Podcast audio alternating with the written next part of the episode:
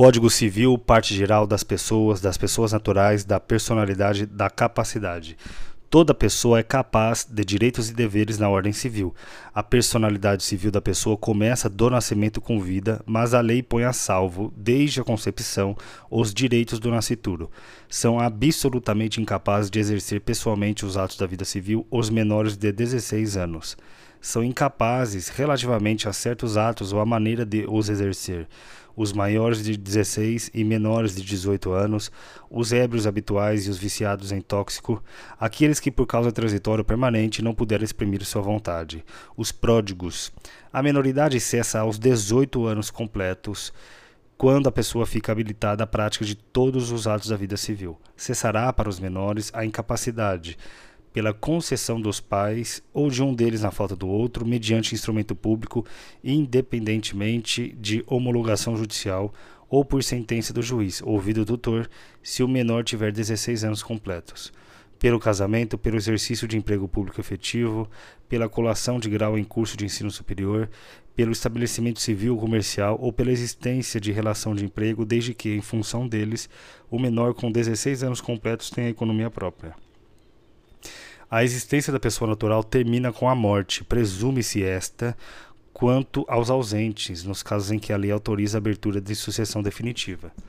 Pode ser declarada a morte presumida sem decretação de ausência se for extremamente provável a morte de quem estava em perigo de vida, se alguém desaparecido em campanha ou feito prisioneiro não for encontrado até dois anos após o término da guerra.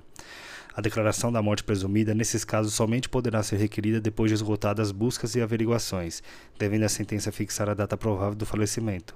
Se dois ou mais indivíduos falecerem na mesma ocasião, não se podendo averiguar se algum dos comorientes procedeu precedeu aos outros, presumir-se-ão simultaneamente mortos. Serão registrados em registro público os nascimentos, casamentos e óbitos, a emancipação por outorga dos pais ou por sentença do juiz, a interdição por incapacidade absoluta ou relativa, a sentença declaratória de ausência e de morte presumida. Faz-se a averbação em registro público das sentenças que decretarem a nulidade ou anulação do casamento, o divórcio, a separação judicial e o restabelecimento da sociedade conjugal, dos atos judiciais ou extrajudiciais que declararem ou reconhecerem a filiação dos direitos à personalidade. Com exceção dos casos previstos em lei, os direitos à personalidade são intransmissíveis e irrenunciáveis, não podendo o seu exercício sofrer limitação voluntária.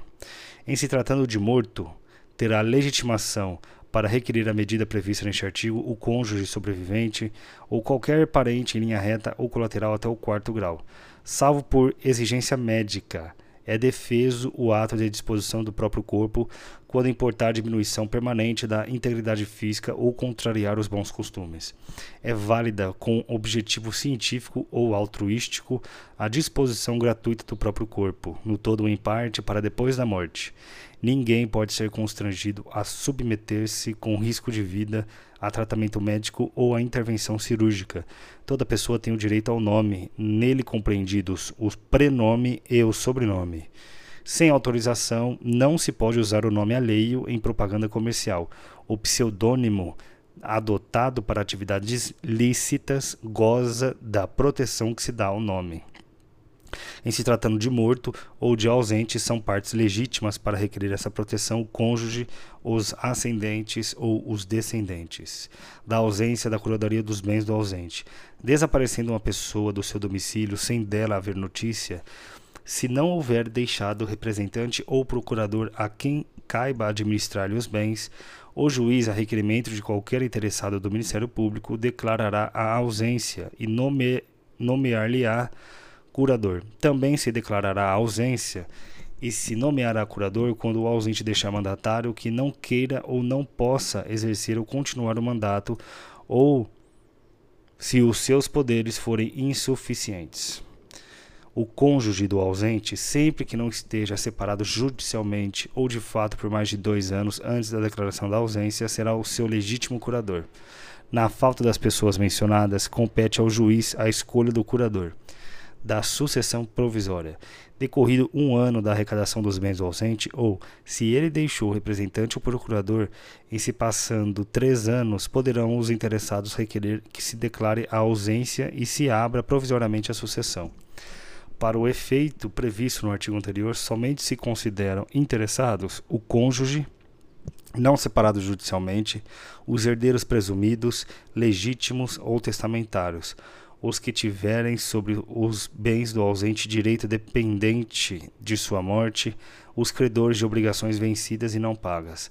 A sentença que determinar a abertura da sucessão provisória só produzirá efeito 180 dias depois de publicada pela imprensa, mas, logo que passe em julgado, proceder-se-á à abertura do testamento, se houver, e ao inventário e partilha dos bens, como se o ausente fosse falecido. Fim do prazo a que se refere o artigo 26, e não havendo interessados na sucessão provisória, cumpre ao Ministério Público requerê-la ao juízo competente. Os herdeiros, para se emitirem na posse dos bens do ausente, dos bens do ausente darão garantias da restituição deles mediante penhores ou hipotecas equivalentes aos quinhões respectivos. Aquele que tiver direito à posse provisória, mas não puder prestar a garantia exigida neste artigo, será excluído, mantendo-se os bens que lhe deviam caber sob a administração do curador, ou de outro herdeiro designado pelo juiz e que preste essa garantia os ascendentes, os descendentes e o cônjuge, uma vez provada a sua qualidade de herdeiros, poderão, independentemente de garantia, entrar na posse dos bens do ausente. O descendente, ascendente ou cônjuge que for sucessor provisório do ausente fará seus todos os frutos e rendimentos dos bens que a este couberem. Os outros sucessores, porém, deverão capitalizar metade desses frutos e rendimentos, segundo o disposto no artigo 29, de acordo com o representante do Ministério Público e prestar anualmente contas ao juiz competente. Se o ausente aparecer e ficar provado que a ausência foi voluntária e injustificada, perderá ele em favor do sucessor sua parte nos frutos e rendimentos. O excluído, segundo o artigo 30 da posse provisória, poderá, justificando falta de meios, requerer que lhe seja entregue metade dos rendimentos do quinhão que lhe tocaria da sucessão definitiva. Dez anos depois de passada em julgado a sentença que concede a abertura da sucessão provisória, poderão os interessados requerer a sucessão definitiva e o levantamento das calções prestadas. Pode-se requerer a sucessão definitiva também, provando-se que o ausente conta 80 anos de idade e que de cinco datam as últimas notícias dele. Regressando o ausente nos 10 anos seguintes à abertura da sucessão definitiva, ou algum de seus descendentes ou ascendentes, aquele ou estes haverão só os bens existentes no estado em que se acharem, ou os subrogados em seu lugar, ou o preço que os herdeiros e demais interessados houverem recebido pelos bens alienados depois daquele tempo.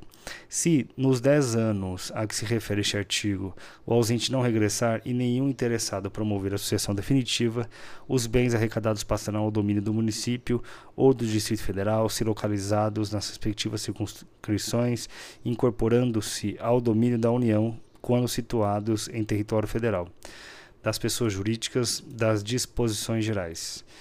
As pessoas jurídicas são de direito público interno ou externo e de direito privado. São pessoas jurídicas de direito público interno à União, os estados, o Distrito Federal e os territórios, os municípios, as autarquias, inclusive as associações públicas, as demais entidades de caráter público criadas por lei são pessoas jurídicas de direito público externo, os estados estrangeiros e todas as pessoas que forem regidas pelo direito internacional público.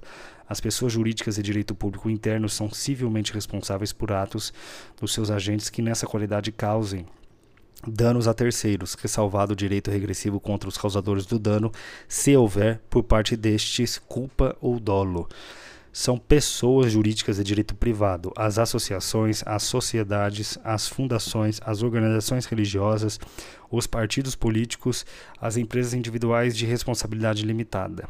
Começa a existência legal das pessoas jurídicas de direito privado com a inscrição do ato constitutivo do, no respectivo registro precedida, quando necessário, de autorização ou aprovação do Poder Executivo, averbando-se no registro todas as alterações por que passar o ato constitutivo. Decai em três anos o direito de anular a constituição das pessoas jurídicas de direito privado por defeito do ato respectivo, contado o prazo da publicação de sua inscrição no registro. Decai em três anos o direito de anular as decisões a que se refere este artigo quando violarem a lei ou estatuto ou forem eivadas de erro, dolo, simulação ou fraude. A pessoa jurídica não se confunde com os seus sócios, associados, instituidores ou administradores. A autonomia patrimonial das pessoas jurídicas é um instrumento lícito de alocação e segregação de riscos, estabelecido pela lei com a finalidade de estimular empreendimentos para a geração de empregos, tributo, renda e inovação em benefício de todos. Em caso de abuso da personalidade jurídica caracterizada pelo desvio de finalidade ou pela confusão patrimonial, pode o juiz, a requerimento da parte ou do Ministério Público, quando lhe couber intervir no processo, desconsiderá-la, para que os efeitos de certas e determinadas relações de obrigações sejam estendidos aos bens particulares de administradores ou de sócios da pessoa jurídica beneficiados direta ou indiretamente pelo abuso. Para os fins do disposto neste artigo, desvio de finalidade é a utilização da pessoa jurídica com o propósito de lesar credores e para a prática de atos ilícitos de qualquer natureza.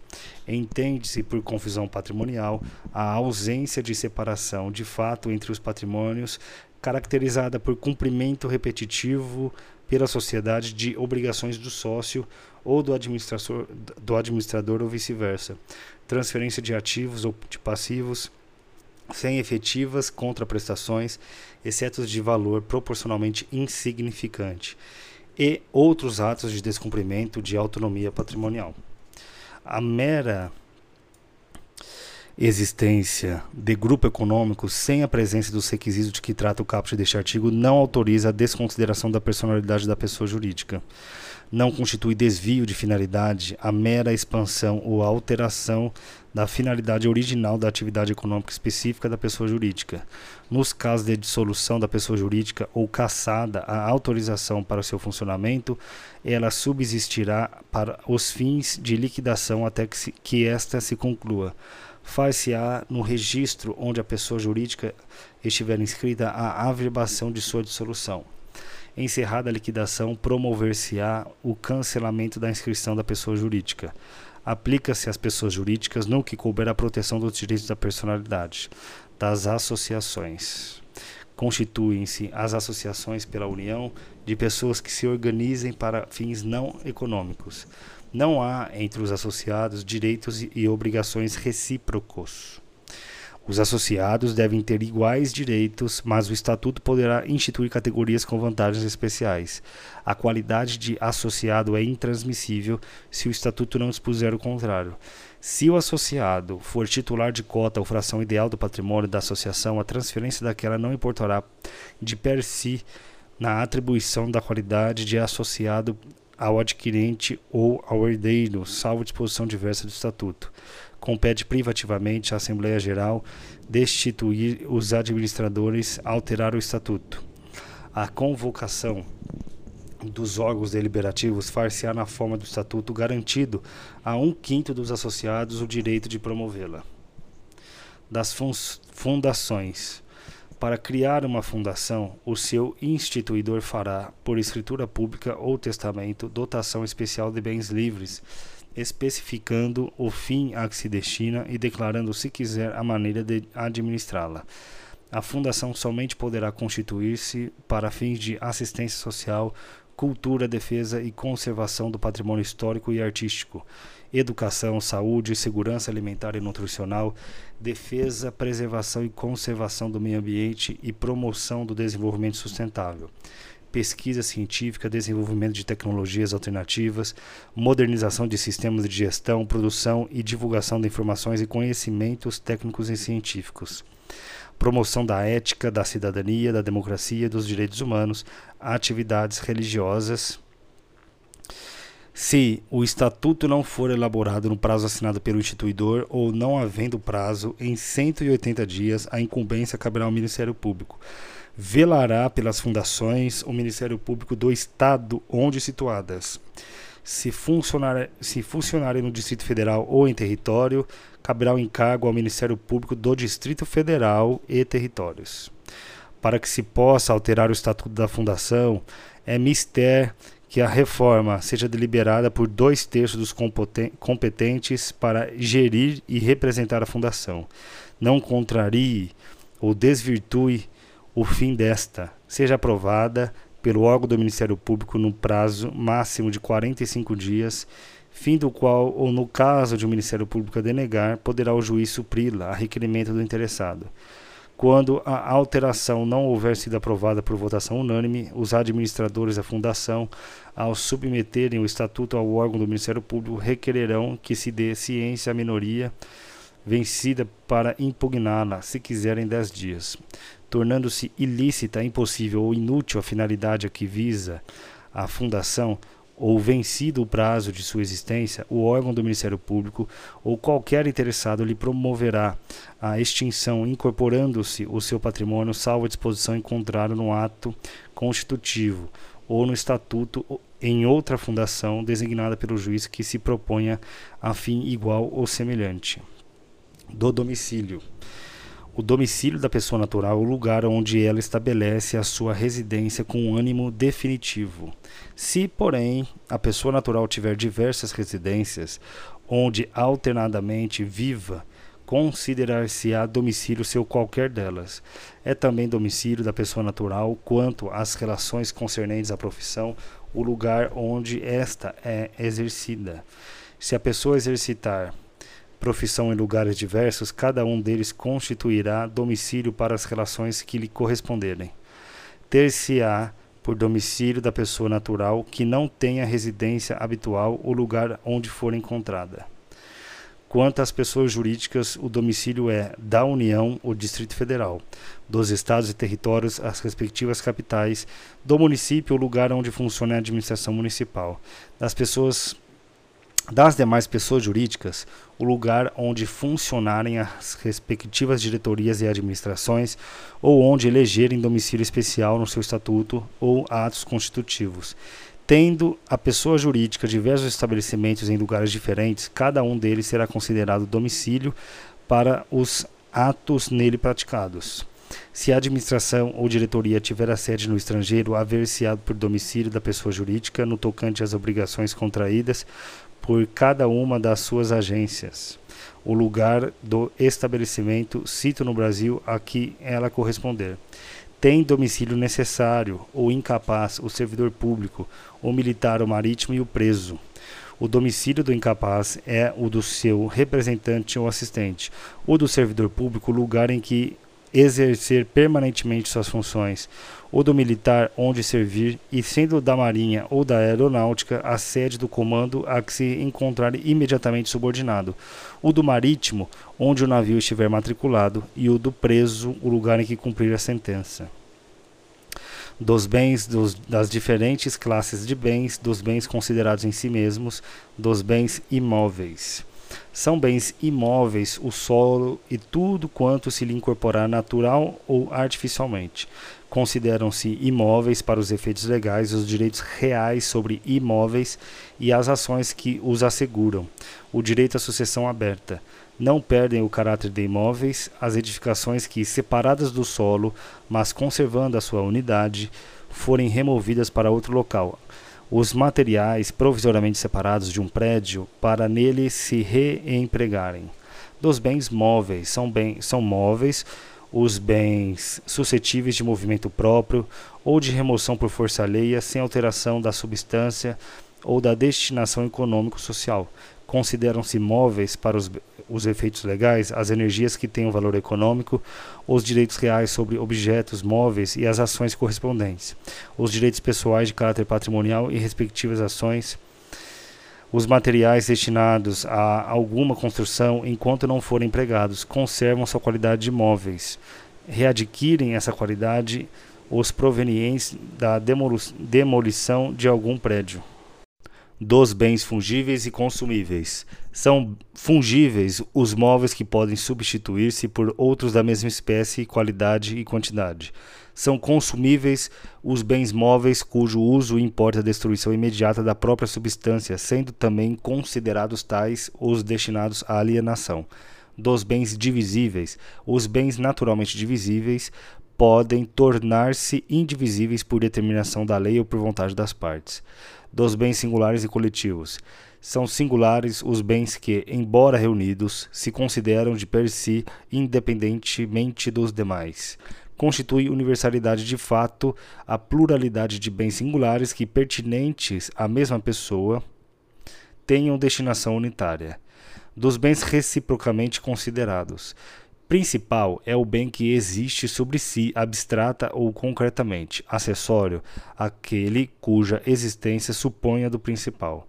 São pertenças os bens que, não constituindo partes integrantes, se destinam de modo duradouro ao uso, ao serviço ou ao aformoseamento de outro. Os negócios jurídicos que dizem respeito ao bem principal não abrangem as pertenças, salvo se o contrário resultar da lei, da manifestação de vontade ou das circunstâncias do caso. Apesar de ainda não separados do bem principal, os frutos e produtos podem ser objeto de negócio jurídico. As benfeitorias podem ser voluptuárias, úteis ou necessárias. São voluptuárias as de mero deleite ou recreio que não aumentam o uso habitual do bem, ainda que o tornem mais agradável ou sejam de elevado valor. São úteis as que aumentam ou facilitam o uso do bem. São necessárias as que têm por fim conservar o bem ou evitar que se deteriore. Não se consideram benfeitorias os melhoramentos ou acréscimos sobrevindos ao bem sem a intervenção do proprietário, possuidor ou detentor. Dos bens públicos, são públicos os bens do domínio nacional pertencentes às pessoas jurídicas de direito público interno. Todos os outros são particulares, seja qual for a pessoa a que pertencerem. São bens públicos, os de uso comum do povo, tais como rios, mares, estradas, ruas e praças os de uso especial, tais como edifícios ou terrenos destinados a serviço ou estabelecimento da administração federal, estadual, territorial ou municipal, inclusive os de suas autarquias. Os dominicais, que constituem o patrimônio das pessoas jurídicas de direito público, como objeto de direito pessoal ou real de cada uma dessas entidades. Não dispondo a lei em contrário, consideram-se dominicais os bens pertencentes às pessoas jurídicas de direito público a que se tenha dado estrutura de direito privado. Os bens públicos de uso comum do povo e os de uso especial são inalienáveis, enquanto conservarem sua qualificação na forma que a lei determinar. Os bens públicos dominicais podem ser alienados observadas as exigências da lei. Os bens públicos não estão sujeitos a uso capião. O uso comum dos bens públicos pode ser gratuito ou retribuído, conforme for estabelecido legalmente pela entidade a cuja administração pertencerem dos fatos jurídicos, do negócio jurídico, das disposições gerais. A validade do negócio jurídico requer agente capaz, objeto lícito, possível, determinado ou determinável, forma prescrita ou não defesa em lei. A incapacidade relativa de uma das partes não pode ser invocada pela outra em benefício próprio, nem aproveita aos interessados capazes, salvo se, neste caso, for indivisível o objeto do direito ou da obrigação comum. A validade da declaração de vontade não dependerá de forma especial, senão quando a lei expressamente exigir. Não dispondo a lei em contrário, não dispondo a lei em contrário, a escritura pública é essencial à validade dos negócios jurídicos que visem a Constituição transferência, modificação ou renúncia de direitos reais sobre imóveis de valor superior a 30 vezes o maior salário mínimo vigente no país. A manifestação de vontade subsiste ainda que o seu autor haja feito a reserva mental de não querer o que manifestou, salvo se dela o destinatário tinha conhecimento. O silêncio importa a anuência quando as circunstâncias ou os usos o autorizarem, e não for necessária a declaração de vontade expressa nas declarações de vontade se atenderá mais à intenção nelas consubstanciada do que ao sentido literal da linguagem. As partes poderão livremente pactuar regras de interpretação, de preenchimento de lacunas e de integração dos negócios jurídicos diversas daquelas previstas em lei. Os negócios jurídicos benéficos e a renúncia interpretam-se estritamente da representação A manifestação de vontade pelo representante, nos limites de seus poderes, produz efeitos em relação ao representado. Salvo se o permitir a lei ou o representado, é anulável o negócio jurídico que o representante, no seu interesse ou por conta de outrem, celebrar consigo mesmo. O representante é obrigado a aprovar às pessoas com quem tratar em nome do representado a sua qualidade e a extensão de seus poderes, sob pena de não o fazendo responder pelos atos que a estes excederem. É anulável o negócio concluído pelo representante em conflito de interesses com o representado, se tal fato era ou devia ser do conhecimento de quem com ele com a que ele tratou. É de 180 dias, a contar da conclusão do negócio ou da cessação da incapacidade, o prazo, para, o prazo de decadência para pleitear-se a anulação prevista neste artigo. Da condição do termo e do encargo. Condição é o negócio. O negócio depende de evento futuro e incerto. Por exemplo, se chover amanhã, não haverá show. É, termo: negócio depende de evento futuro e certo. Quando o pai morrer, o filho dará o bem. Encargo é liberalidade mais ônus. Eu dou o terreno para que construa um hospital. Considera-se condição a cláusula que, derivando exclusivamente da vontade das partes, subordina o efeito do negócio jurídico a evento futuro e incerto. Na condição, não existe certeza quanto à ocorrência do acontecimento, embora este seja possível e até previsível. Por exemplo, o resultado de aprovação em um concurso as condições climáticas no dia de um espetáculo. Se chover amanhã, não haverá show, normalmente relacionadas a eventos futuros e incertos. São lícitas, em geral, todas as condições não contrárias à lei, à ordem pública ou aos bons costumes.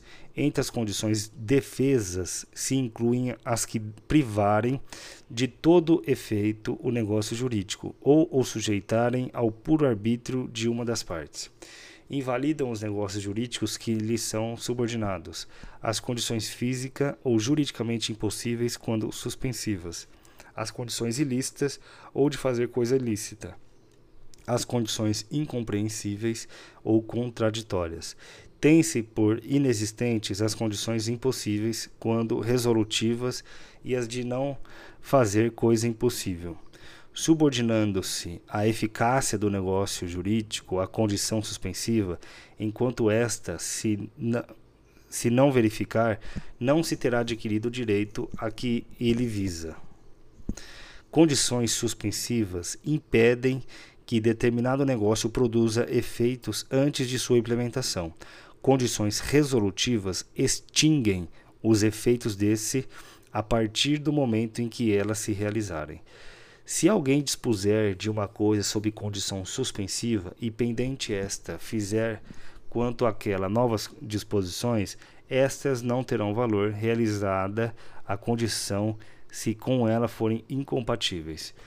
Se for resolutiva a condição, enquanto esta se não realizar, vigorará o negócio jurídico, podendo exercer-se desde a conclusão deste o direito por ele estabelecido estipulado um negócio sob condição resolutiva, desde o seu aperfeiçoamento produzem-se os efeitos como se fosse um negócio puro e simples, até que o implemento da condição faça cessar a sua eficácia, exatamente o contrário do que ocorre com a condição suspensiva.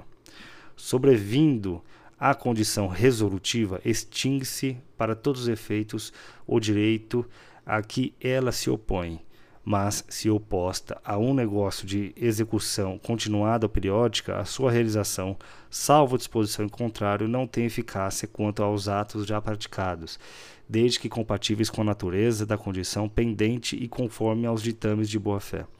Reputa-se verificada quanto aos efeitos jurídicos a condição cujo implemento for maliciosamente obstado pela parte a quem desfavorecer, considerando-se, ao contrário, não verificada a condição maliciosamente levada a efeito por aquele a quem aproveita o seu implemento. Ao titular do direito eventual, nos casos de condição suspensiva ou resolutiva, é permitido praticar os atos destinados a conservá-lo. O termo inicial suspende o exercício, mas não a aquisição do direito. termo é o dia em que começa ou se extingue a eficácia do negócio jurídico. Termo convencional é a cláusula contratual que subordina a eficácia do negócio a evento futuro e certo. Difere, difere da condição que a subordina a evento futuro incerto. Apesar dessa distinção, pode ocorrer que o termo, embora certo e inevitável no futuro, seja incerto quanto à data de sua verificação. Por exemplo, determinado bem passará a pertencer a tal pessoa a partir da morte de seu proprietário. A morte é certa, mas não se sabe quando ocorrerá. A data é incerta. Sob esse aspecto, o termo pode ser dividido e incerto, como no referido exemplo. E certo, quando se reporta a determinada data do calendário ou a determinado lapso de tempo.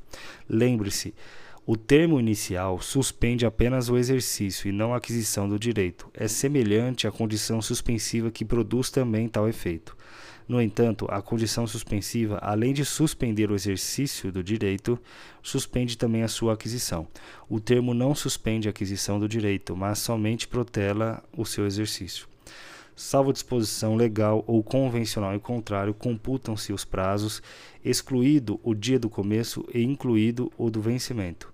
Se o dia do vencimento cair em feriado, considerar-se-á prorrogado o prazo até o, o seguinte dia útil. Meado considera-se em qualquer mês o seu 15º dia. Os prazos de meses e anos expiram no dia de igual número do, de início ou no imediato, se faltar exata correspondência. Os prazos fixados por hora contar-se-ão de minuto a minuto. Nos testamentos, presume-se o prazo em favor do herdeiro e nos contratos em proveito do devedor, salvo quanto a esses, se do teor do instrumento ou das circunstâncias resultar que se estabeleceu a benefício do credor ou de ambos os contratantes. Os negócios jurídicos entre vivos, sem prazo, são execuíveis desde logo, salvo se a execução tiver de ser feita em lugar diverso ou depender de tempo. Ao termo inicial e final, aplicam-se, no que couber, as disposições relativas à condição suspensiva e resolutiva.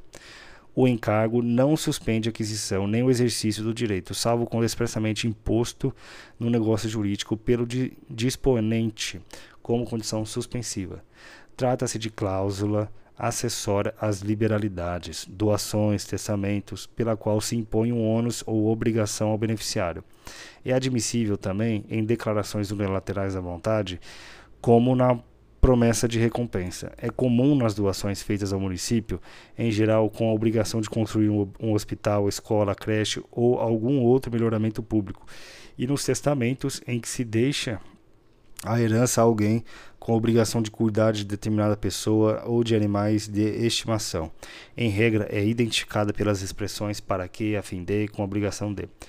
Considera-se não escrito o encargo ilícito ou impossível, salvo se constituir o motivo determinante da liber liberalidade, caso em que se invalida o negócio jurídico. Dos defeitos do negócio jurídico, do erro ou ignorância. São anuláveis os negócios jurídicos quando as declarações de vontade emanarem de erro substancial que poderia ser percebido por pessoa de diligência normal em face das circunstâncias do negócio.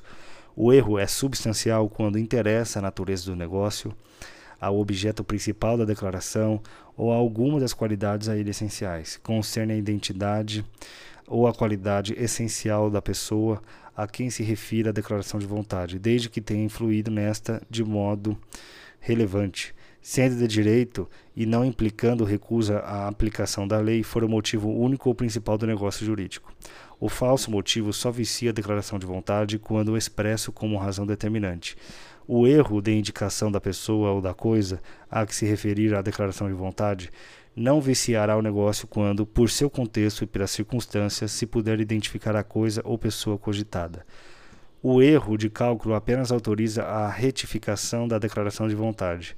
O erro não prejudica a validade do negócio jurídico quando a pessoa a quem a manifestação de vontade se dirige se oferecer para executá-la na conformidade da vontade real do manifestante. Do dolo. São os negócios jurídicos anuláveis por dolo quando este for a sua causa. O dolo acidental só obriga a satisfação das perdas e danos, e é acidental quando, a seu despeito, o negócio seria realizado, embora por outro modo. Nos negócios jurídicos bilaterais, o silêncio intencional de uma das partes a respeito do, do fato, de fato ou qualidade que a outra parte haja ignorado constitui omissão dolosa, provando-se que sem ela o negócio não se teria celebrado. Pode também ser anulado o negócio jurídico por dolo de terceiro, se a parte a quem aproveite dele tivesse ou devesse ter conhecimento. Em caso contrário, ainda que subsista o negócio jurídico, o terceiro responderá por todas as perdas e danos da parte a quem ludibriou. O dolo do representante legal de uma das partes só obriga o representado a responder civilmente até a importância do proveito que teve. Se, porém, o dolo for de, do representante convencional, o representado responderá solidariamente com ele por perdas e danos. Se ambas as partes procederem com dolo, nenhuma pode alegá-lo para anular o negócio ou reclamar indenização. Da coação. A coação para viciar a declaração da vontade há de ser tal que incuta ao paciente fundado temor de dano iminente e considerável a sua pessoa, a sua família ou aos seus bens. Se disser respeito à pessoa não pertencente à família do paciente, o juiz, com base nas circunstâncias, decidirá se houve coação. No apreciar a coação, ter-se-ão em conta o sexo, a idade, a condição, a saúde, o temperamento do paciente e todas as demais circunstâncias que possam influir na gravidade dela. Não se considera coação a ameaça do exercício normal de um direito, nem o simples temor reverencial. Vicia o negócio jurídico a coação exercida por terceiro, se dela tivesse ou devesse ter conhecimento a parte a que aproveite, e esta responderá solidariamente com aquele por perdas e danos. Subsistirá o negócio jurídico se a coação decorrer de terceiro, sem que a parte a que aproveite dela tivesse ou devesse ter conhecimento, mas o autor da coação responderá por todas as perdas e danos que houver causado ao coacto. Do estado de perigo. Configura-se o estado de perigo quando alguém, premido da necessidade de salvar-se ou a pessoa de sua família de grave dano conhecido pela outra parte, assume obrigação excessivamente onerosa. Tratando-se de pessoa não pertencente à família do declarante, o juiz decidirá segundo as circunstâncias da lesão. Ocorre lesão quando uma pessoa, sob premente necessidade ou por inexperiência, se obriga à prestação manifestamente desproporcional ao valor da prestação oposta. Aprecia-se a de desproporção das prestações segundo os valores vigentes ao tempo em que foi celebrado o negócio jurídico. Não se decretará a anulação do negócio se for oferecido suplemento suficiente ou se a parte for favorecida concordar com a redução do proveito da fraude contra credores. Os negócios de transmissão gratuita de bens ou remissão de dívida, se os pr praticar o devedor já insolvente ou por eles reduzida a insolvência, ainda quando o ignore, poderão ser anulados pelos credores quirografários, como lesivos dos seus direitos. Igual direito assiste aos credores cuja garantia se tornar insuficiente. Só os credores que já o eram ao tempo daqueles atos podem pleitear a anulação deles. Serão igualmente anuláveis os contratos onerosos do devedor insolvente quando a insolvência for notória ou houver motivo para ser conhecida do outro contratante. O credor quirografário que receber do devedor insolvente o pagamento da dívida ainda não vencida ficará obrigado a repor, em proveito do acervo sobre que se tenha de efetuar o concurso de credores aquilo que recebeu. Anulados os negócios fraudulentos, a vantagem, resulta a vantagem resultante reverterá em proveito do acervo sobre que se tenha de efetuar o concurso de credores. Da invalidade do negócio jurídico.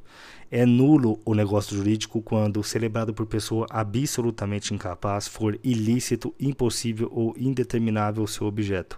O motivo determinante comum a ambas as partes for ilícito, não revestir a forma prescrita em lei, for preterida alguma solenidade que a lei considera essencial para sua validade, tiver por objetivo fraudar lei imperativa, a lei taxativamente o declarar nulo ou proibir-lhe a prática sem combinar sanção é nulo o negócio jurídico simulado, mas subsistirá o que se dissimulou, se válido for na substância e na forma. Haverá simulação nos negócios jurídicos quando aparentarem conferir ou transmitir direitos a pessoas diversas daquelas às quais realmente se conferem ou transmitem, contiverem declaração, confissão, condição ou cláusula não verdadeira, os instrumentos particulares forem antidatados ou pós-datados. Ressalvam-se os direitos de terceiros de boa-fé em face dos contraentes do negócio jurídico simulado. As nulidades dos artigos antecedentes podem ser alegadas por qualquer interessado ou pelo Ministério Público quando lhe couber intervir.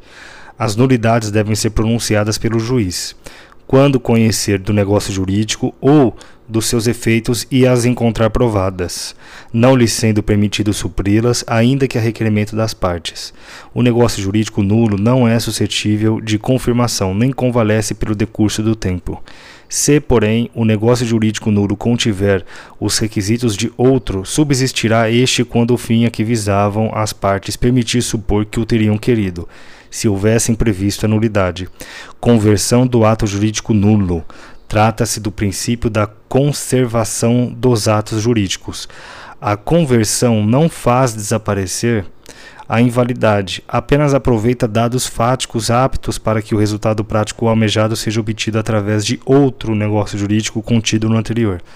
Por exemplo, as partes assinaram um contrato nulo, porque não obedeceu aos requisitos de validade exigidos por lei. Esse contrato nulo poderá ser convertido, aproveitado, transformado em outro contrato de natureza diversa, caso ele atenda aos requisitos desse outro contrato. Além dos casos expressamente declarados na lei, é anulável o negócio jurídico por incapacidade relativa do agente, por vício resultante de erro, dolo, coação, estado de perigo, lesão ou fraude contra credores. O negócio anulável pode ser confirmado pelas partes, salvo direito de terceiro. O ato de confirmação deve conter a substância do negócio celebrado e a vontade expressa de mantê-lo. É excusada a confirmação expressa quando o negócio já foi cumprido em parte pelo devedor, ciente do vício que o inquinava. Quando a anulabilidade do ato resultar da falta de autorização de terceiro, será validado se este ader posteriormente. A anulabilidade não tem efeito antes de julgada por sentença, nem se pronuncia de ofício. Só os interessados a podem alegar e aproveita exclusivamente aos que alegarem, salvo o caso de solidariedade ou indivisibilidade. É de quatro anos o prazo de decadência para pleitear-se a anulação do negócio jurídico contado, no caso de coação, do dia em que ela cessar, no erro, no, de erro, dolo, fraude contra credores, estado de perigo ou lesão, do dia em que se realizou o negócio jurídico no de atos de incapazes do dia em que cessar a incapacidade. Quando a lei dispuser que determinado ato é anulável sem estabelecer prazo para pleitear-se a anulação, será este de dois anos a contar da data da conclusão do ato. O menor entre 16 e 18 anos não pode, para eximir-se de uma obrigação, invocar a sua idade se dolosamente a ocultou quando inquirido pela outra parte, ou se no ato de obrigar-se declarou-se maior. Ninguém pode reclamar o que, por uma obrigação anulada, pagou ao incapaz, se não provar que reverteu em proveito dela, dele a importância paga. Anulado o negócio jurídico, restituir-se-ão as partes ao estado em que antes dele se achavam, e não sendo possível restituí-las, serão indenizadas com o equivalente. A invalidade do instrumento não induz a do negócio jurídico sempre que este puder provar-se por outro meio.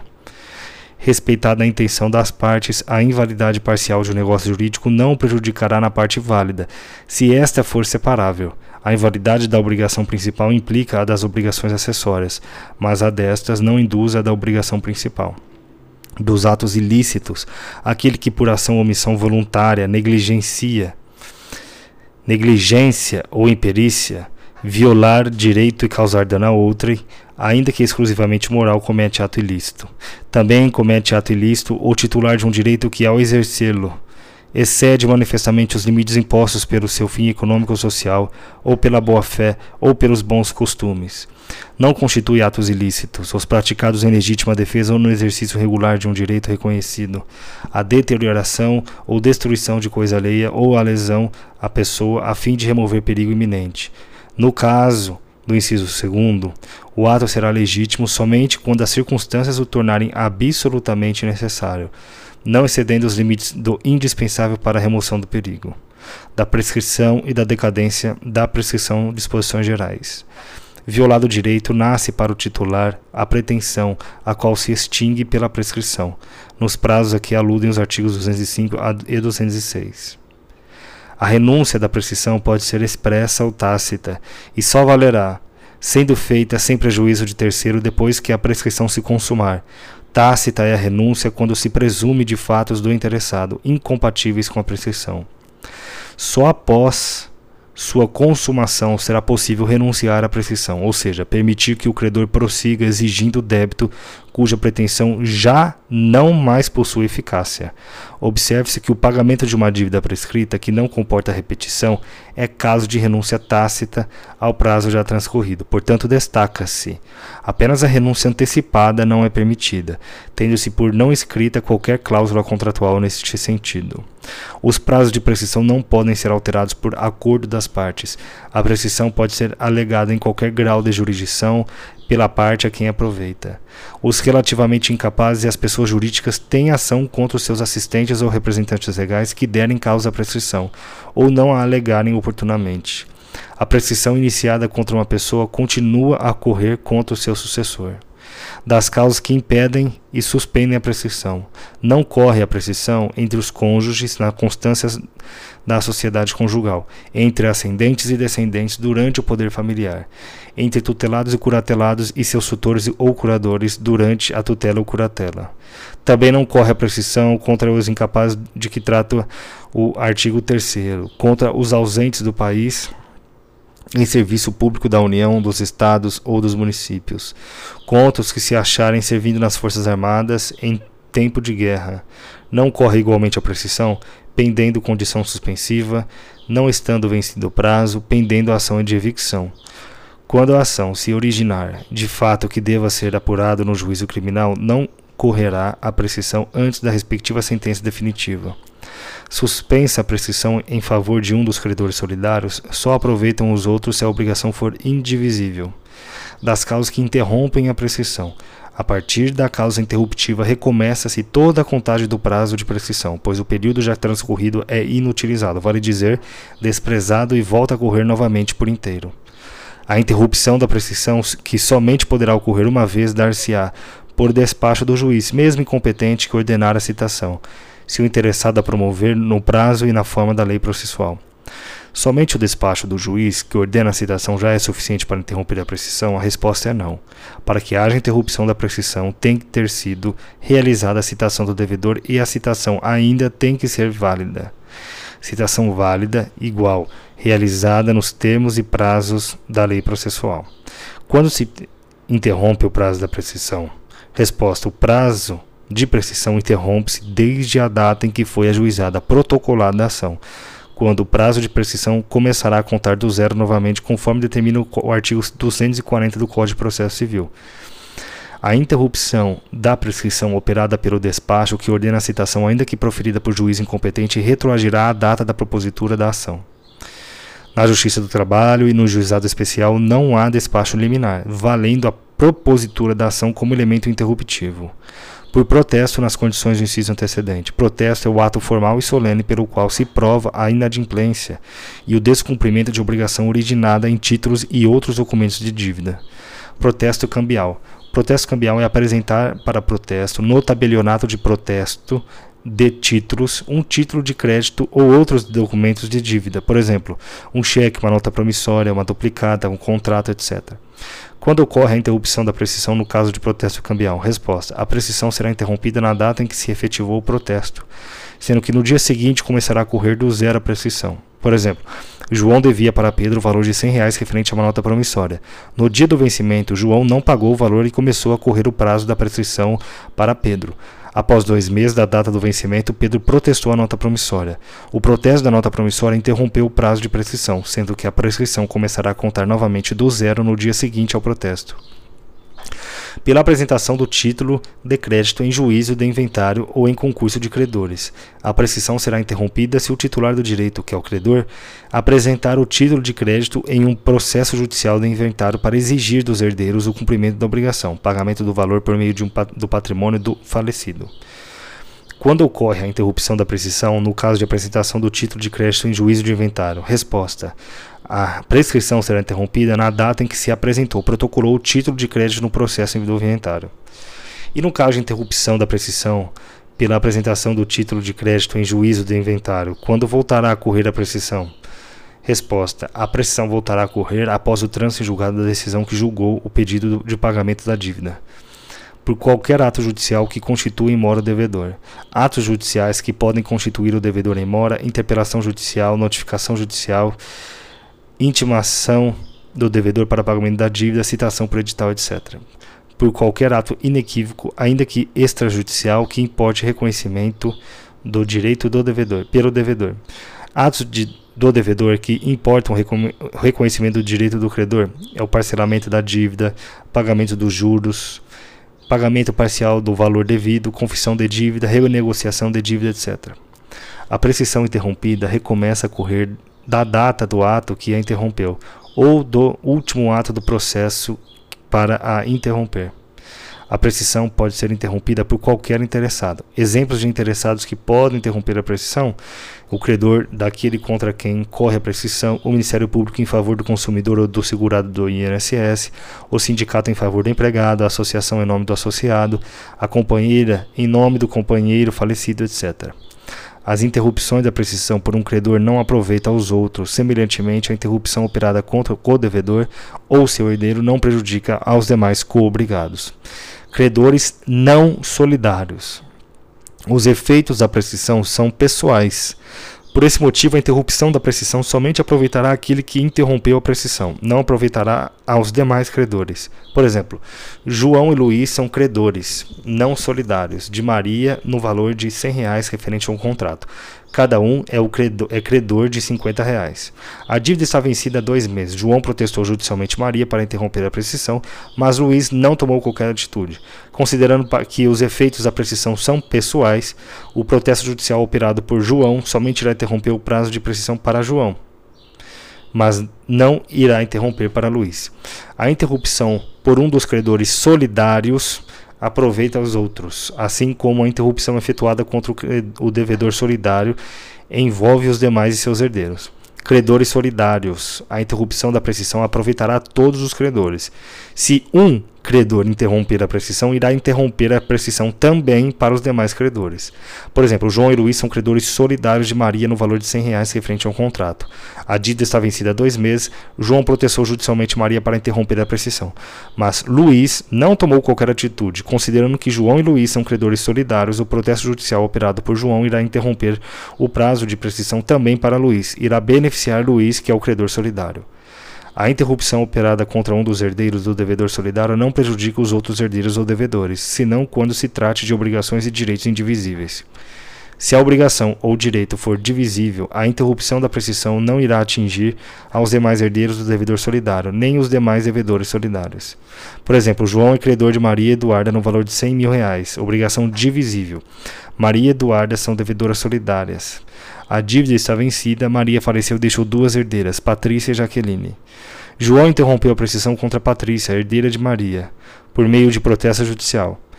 Nesse caso, a interrupção da prescrição realizada contra Patrícia, herdeira da devedora solidária, não interrompe o prazo de prescrição para a outra herdeira, Jaqueline, e nem para a outra devedora solidária, Eduarda. Se a obrigação ou direito for indivisível, a interrupção da prescrição irá atingir todos os herdeiros do devedor solidário e também os demais devedores solidários. Por exemplo, João é credor de Maria e Eduarda na obrigação de entregar um veículo, obrigação indivisível.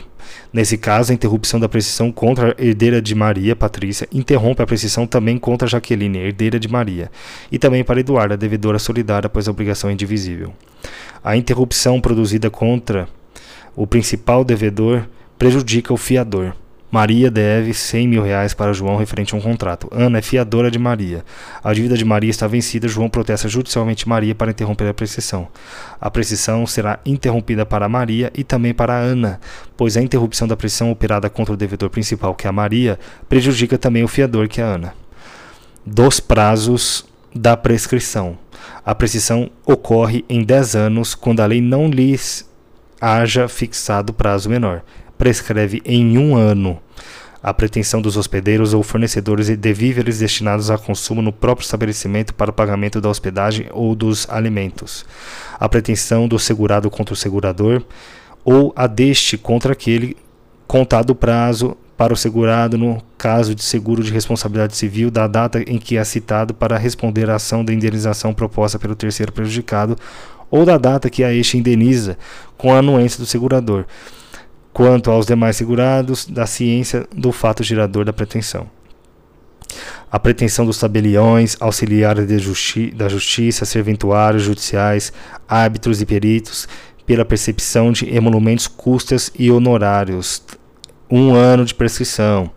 A pretensão contra os peritos pela avaliação dos bens que entraram para a formação do capital da sociedade anônima, contado da publicação da ata de assembleia que aprovar o laudo. Um ano para prescrição. A pretensão dos credores não pagos contra os sócios ou acionistas e os liquidantes contado o prazo da publicação da ata de encerramento da liquidação da sociedade. Um ano de prescrição. Em dois anos a pretensão para haver prestações alimentares a partir da data em que se vencerem. Em três anos, a pretensão relativa a aluguéis de prédios urbanos ou rústicos, a pretensão para receber prestações vencidas de rendas temporárias ou vitalícias, a pretensão para haver juros, dividendos ou quaisquer prestações acessórias pagáveis em períodos não maiores de um ano, com capitalização ou sem ela a pretensão de ressarcimento de enriquecimento sem causa, a pretensão de reparação civil, a pretensão de restituição dos lucros ou dividendos recebidos de má fé, correndo o prazo da data em que foi deliberada a de, de distribuição, a pretensão contra as pessoas em seguida indicadas por violação da lei ou do estatuto contado o prazo, para os fundadores da publicação, dos atos constitutivos de sociedade anônima, para os administradores ou fiscais de apresentação aos sócios do balanço referente ao exercício em que a violação tenha sido praticada ou da reunião ou assembleia geral que dela deva tomar conhecimento, para os liquidantes de, da primeira assembleia semestral posterior à violação, a pretensão para haver o pagamento de título de crédito a contar do vencimento ressalvadas as disposições de lei especial, a pretensão do beneficiário contra o segurador e a do terceiro prejudicado no caso do seguro de responsabilidade civil obrigatório. Em quatro anos, a pretensão relativa à tutela a contar da data da aprovação das contas. Em cinco anos, a pretensão de cobrança de dívidas líquidas constantes de instrumento público ou particular, a pretensão dos profissionais liberais em geral, procuradores judiciais, curadores e professores pelos seus honorários, contado o prazo da conclusão dos serviços da cessação dos respectivos contratos ou mandato, a pretensão do vencedor para haver do vencido o que despendeu em juízo na decadência, salvo disposição legal em contrário, não se aplicam à decadência as normas que impedem, suspendem ou interrompem a prescrição. É nula a renúncia à decadência fixada em lei. Deve o juiz de ofício conhecer da decadência quando estabelecida por lei. Se a decadência for convencional, a parte a quem aproveita pode alegá-la em qualquer grau de jurisdição, mas o juiz não pode suprir a alegação. Da prova, salvo o negócio a que se impõe forma especial, o fato jurídico pode ser provado mediante confissão, documento, testemunha, presunção, perícia.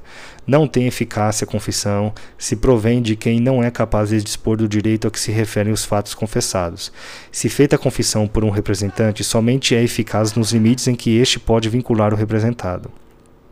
A confissão é irrevogável, mas pode ser anulada se decorreu de erro de fato ou de coação. A escritura pública, lavrada em notas de tabelião, é documento dotado de fé pública, fazendo prova plena.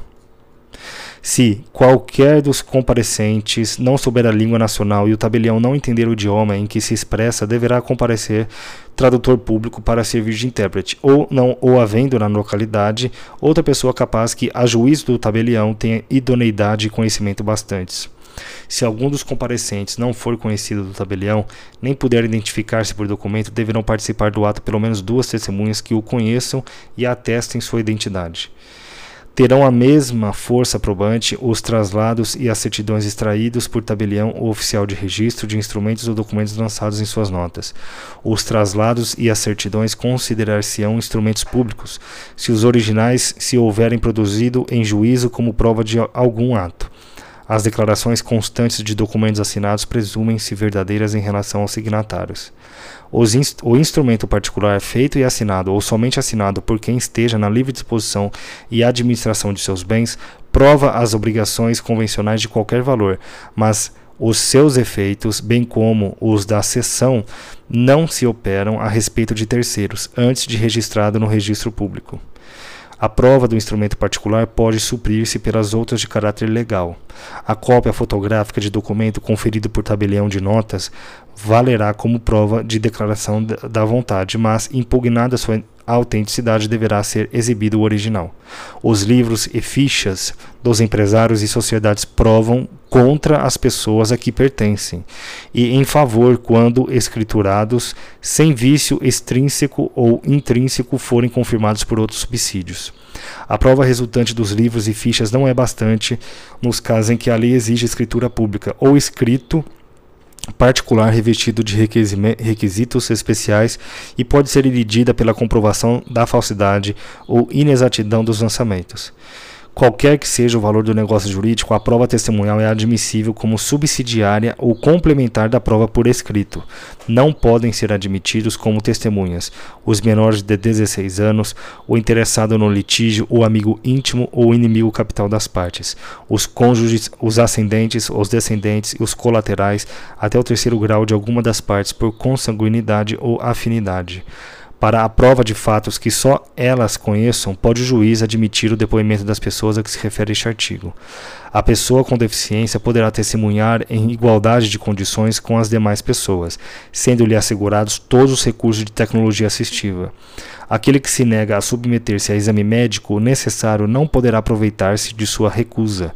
A recusa à perícia médica ordenada pelo juiz poderá suprir a prova que se pretendia obter com o exame.